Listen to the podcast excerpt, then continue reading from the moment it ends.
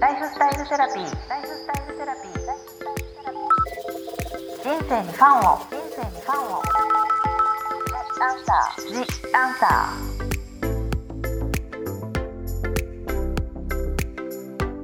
こんばんはワニブックス書籍編集長の青柳ゆきです私青柳ゆきがさまざまなスペシャリストと一緒に皆さんからいただいたご質問に答えていくライフスタイルセラピー The Answer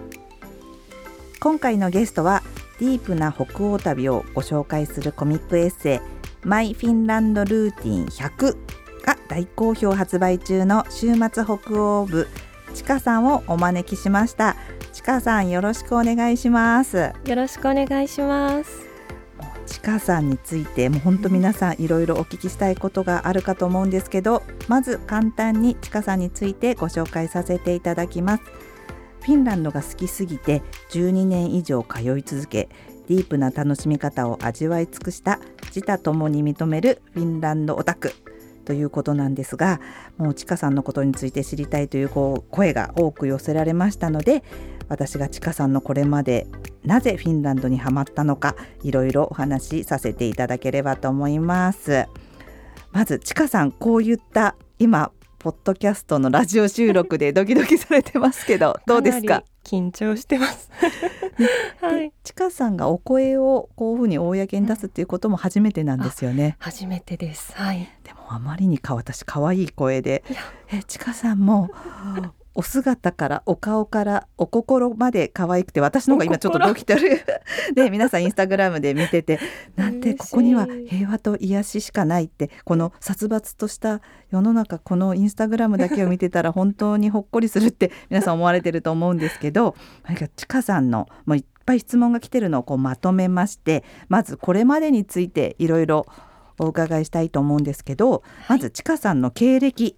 について教えてもらおうと思うんですがまずなんかちかさんは北欧音楽会社に勤務した後その後中国に転勤されて、それで今東京で働いていらっしゃるという職歴なんですがはい。もうちょっと詳しく教えていただいてもいいですか？そうですよね、はい。これだけだと 一体どんな人なんだという感じなんですけど、はい、えっと、大学時代に初めてフィンランドに行ったのをきっかけに、はい。こう北欧に関わる仕事がしたいということで、はい。あの自称北欧就活というものを経て、うん。北欧音楽の会社に勤務をしたんですけど、あじゃあもうその時就職活動でもう北欧の音楽会社に行こうって決めたんですねその時に。そうそうなんです。じゃあ初めて大学生に行った時にもう衝撃を受けたというかあ。大好きみたいな衝撃を受けたってことですか？本当にあの晴天の霹靂っていうんですかね。はい。でそれまではどうだったんですか？北欧についてあのずっとフィンランドは気にはなる国ではあったんですけど、うん。うあの初めて行くまではうん。全くその、そこまでこんなに恋に落ちるだなんて思ってなくて、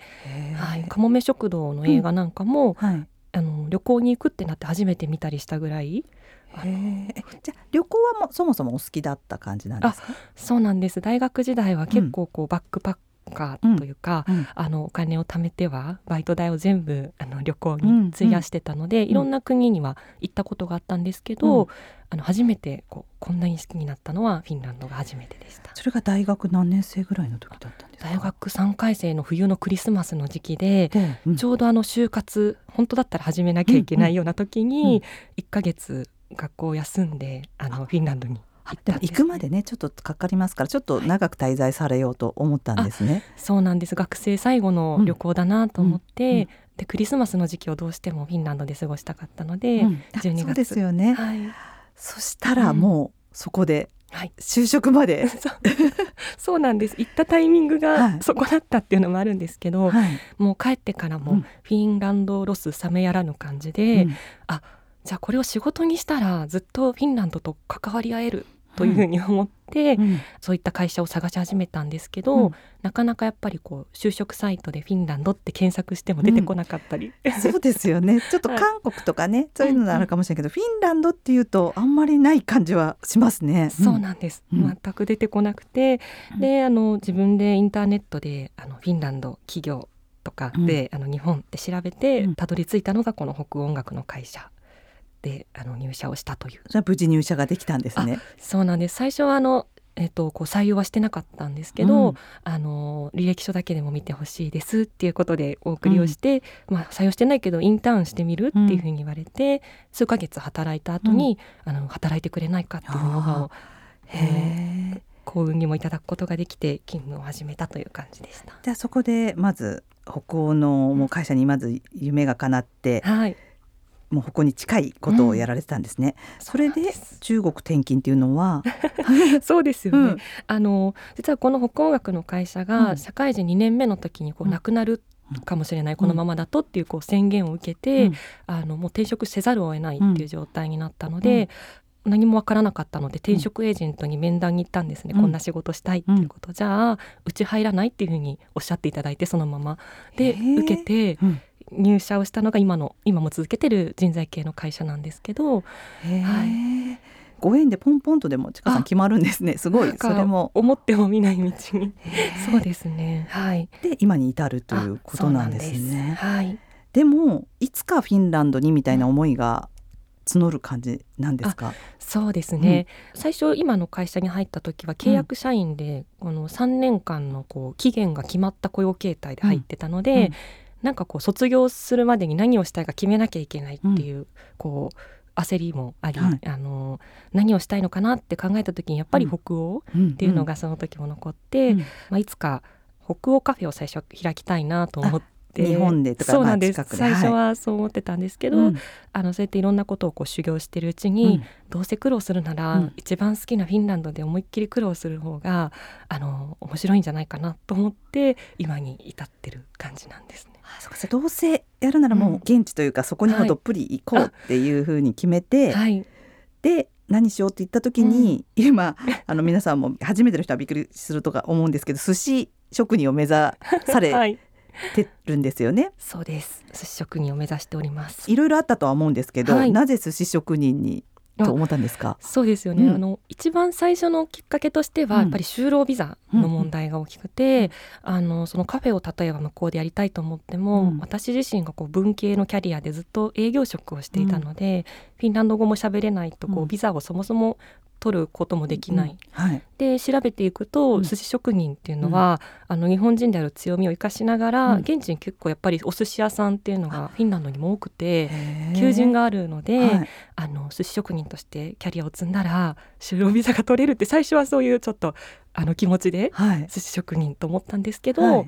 あのまあ、やっていくうちにすごく自分に合った仕事だなっていうふうに思っへてー今は本当にあの目指してる。その寿司職人の世界っていうだけでもそれだけでもいろいろお聞きしたいところはあるぐらいなんですけど、はい。そしてあれなんですよね。今実は晴れてあ。寿司職人はい。のお仕事の修行終わられたとこなんですよね。あちょうどそうですね。あの、はい。寿司職人の養成学校というのが東京にありまして、はい。1年間学校通いというのがちょうど先週終わりまして、おめでとうございます。そのねインスタグラムで見る、はい。またその寿司職人のあのお仲間とのほっこりしたエピソードも いっぱいあるんですけど、じゃあ今一応もう寿司職人のその学校はし終えられたから、はい。これからはうん。もうフィンランドへの移住に向けてはい。進んでいく感じになるってことですか？そうですね。もう学校を卒業しているので、うん。あとはやっぱりこう実務として、うん。あのまだまだなところもあるので、うん。ちゃんと修行先でスキルを磨きながらあのできるだけ早めに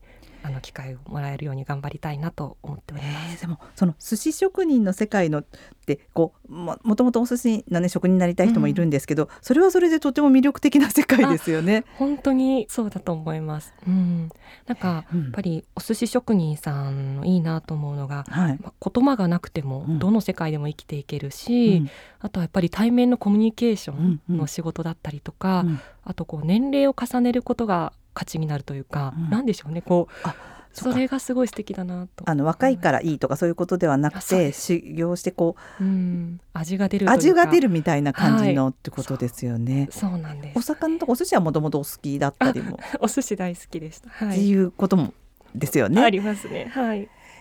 そこの学校でのなんか皆さんのうんなんかお仲間がどんどんねそういうふうに卒業されていくとかそういうお話もすごい面白いんですけど、今じゃあ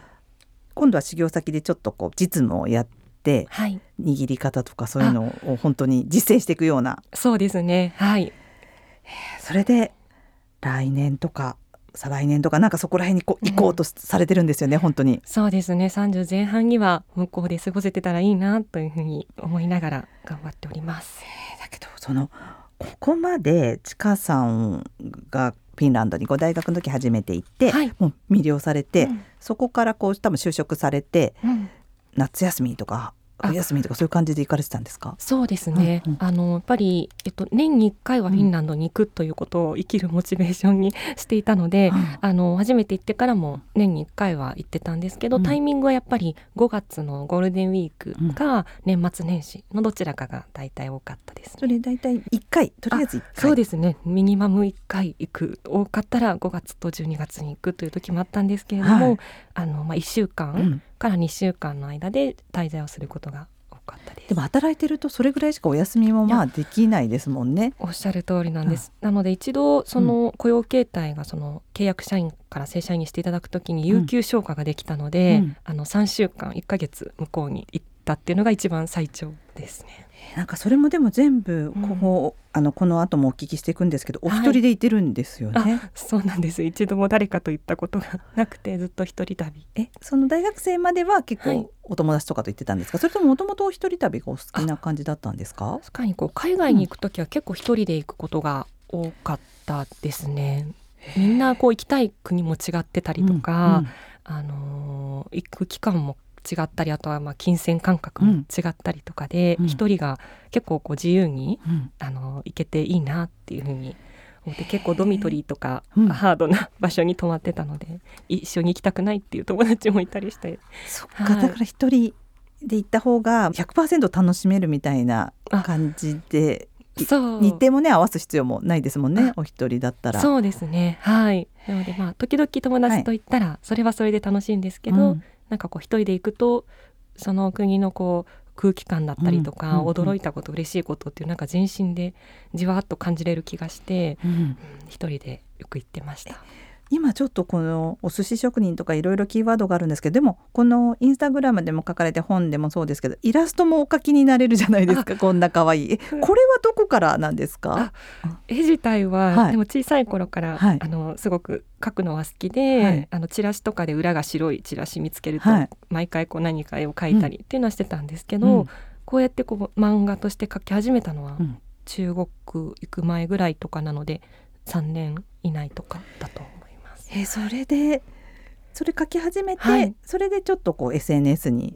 載せるようになられたってことですよね。最初はツイッターからなんですか？あ、そうですね。確かにアカウントを作ったのは、はい、あのツイッターの方が最初だったんですけど、はい、インスタグラムはあのなんかこう見やすいなと思って、ギャラリーみたいで、っていうのであのちょうどそちらも3年前ぐらいから載せ始めたと思います。すごい。それで本当に絵もお描きになれてこんな可愛い。嬉しい。それで寿司も握れてっていう本当すごい才能の持ち主だなってもうこの作った絵書の編集のとも話してるんですけどありがとうございます。年に1回はこう休みの旅に行ってそこでもう深めて愛を深めて いってね、ね、なんか本の中でも「マイ・フィンランド・ルーティン」の本の中でもこうまず初心者にはこうしてほしいとか、うん、こうちかさんなりのあのお話もあるのでそれはお聞きしていきたいんですけど、はい、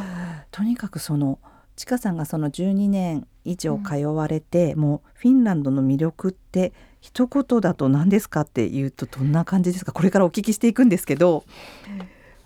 うん、ね、まだこうフィンランドってあなんか素敵なデザインとかあムーミンとか、うん、なんかサウナって思われてる方も多いと思うんですけど、うん、なんかちかさんがもうフィンランドって言ったらフィンランドの、はいあの一番いいところは人との距離感だと思っております。人との距離感、はい、なんかでも今それすごくこの時代にいいキーワードで、うん、えどんな感じなんですか？こう。なんかこう、うん、あの尊重と無関心の間のような距離感というふうに私は思ってるんですけど、はい、なんかこうみんなそれぞれ自分の好きなものを好きだと言って好きなことをしつつ、はい、あのみんながそうなので、うん、あのあなたはそれが好きなんだいいね。僕はこれが好きだよいいよね。まあお互いそれぞれそういうことをしていこうみたいな形で、うん、何かをこう強要するわけでもなくなんかみんながみんな好きなものとかやりたいことっていうのを自立してやっていくと、うんはい、あこんなにこう調和も取れてるけど、うん。人と人との距離感もこうそんなにこう近すぎず離れすぎずなんかそんな感じが心地よかったそれはあのー、ちかさんが12年以上行ってる中で、こはい。ういろんな方と接したり仲良くなられた方がいて、うんこう感じたことなんですか、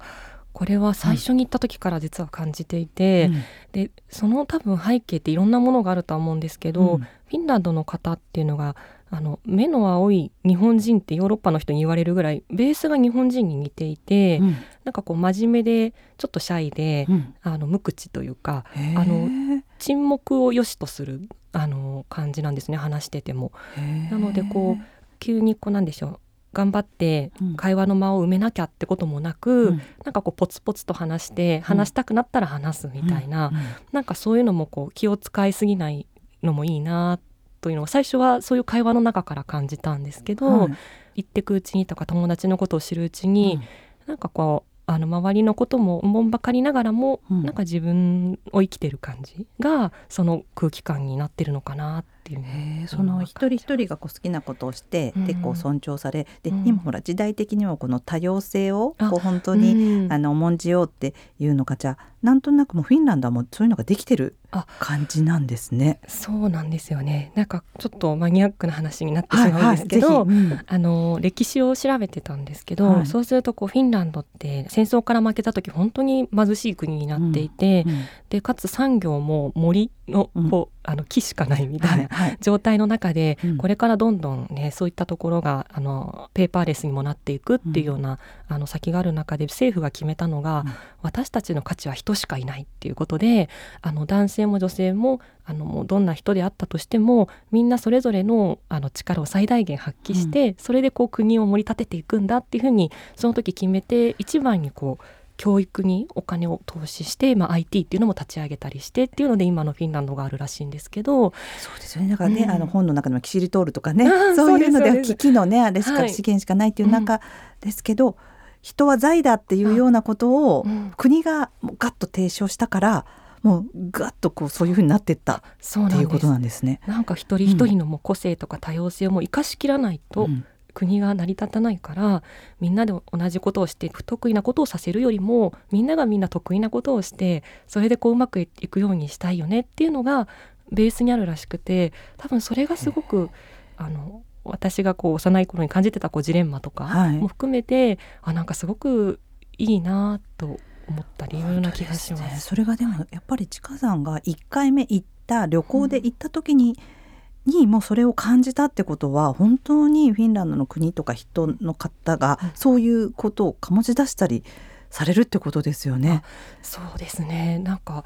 沈黙って日本だとちょっと気まずかったりしたんですけど、うんなんかこうフィンランドに行って沈黙が続いても、うん。なんか長年の家族とか親友といる時の沈黙の感じの心地よさに似てったっていうのが初めて行った時のこう感覚で不思議だなって思ったんでです。もそれを聞いてそのなんとなく私も今お話聞いてそのフィンランドのデザインとかもとっても素敵だったりとか、はい。ちょっとその表面的じゃない素敵さっていうのがあるってことで余計フィンランドにやっぱり興味が持ちますし本当に行ってみたいってうん。思いますね。あへえちょっとこう嬉